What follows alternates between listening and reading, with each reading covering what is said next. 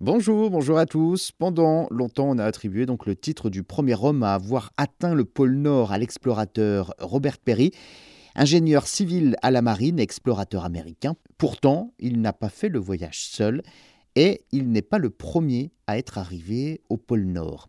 Pour l'aider dans cette tâche, plusieurs dizaines d'hommes l'ont donc accompagné et cinq d'entre eux l'ont même épaulé jusqu'au bout du voyage.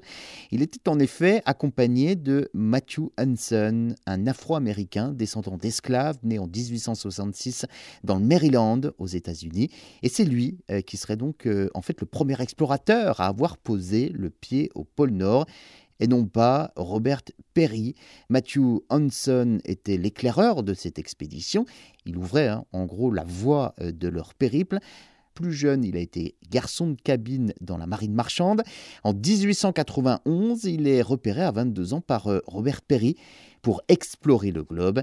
Matthew Hanson et Robert Perry ont dû euh, s'y prendre à plusieurs reprises avant d'arriver jusqu'au pôle Nord. Sept tentatives au total en 18 ans. Finalement, ils y sont arrivés le 6 avril 1909. Matthew Hanson est en fait arrivé sur place au pôle Nord avec 45 minutes d'avance euh, sur Robert Perry.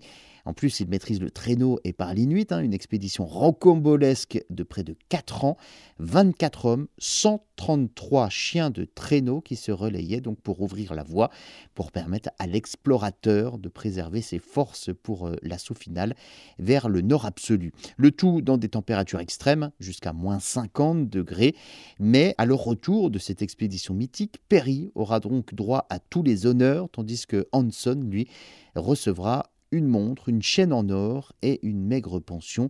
Il finira par la suite gardien de parking à Brooklyn. En 1937, sa retraite lui octroie donc une pension de 1000 dollars par an seulement alors que Robert Perry, lui, vit confortablement des retombées de son exploit et refuse d'ailleurs de partager les honneurs et de reconnaître Hanson comme un héros. La vérité a été rétablie en 1944, 24 ans après la mort de Robert Perry.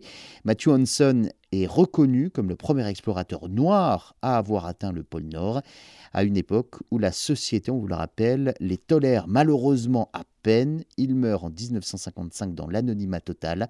Il faudra attendre l'année 2000 pour que cet explorateur soit enfin récompensé de la plus haute distinction de la National Geographic Society, décernée donc à titre posthume. Et derrière donc cette folle histoire, vous l'avez compris, on retrouve les enjeux de l'Amérique à cette époque, la conquête du monde et la question raciale à la sortie de l'esclavage en 1865, un an avant la naissance de Matthew Hanson, alors que le racisme et la ségrégation sont donc encore omniprésents.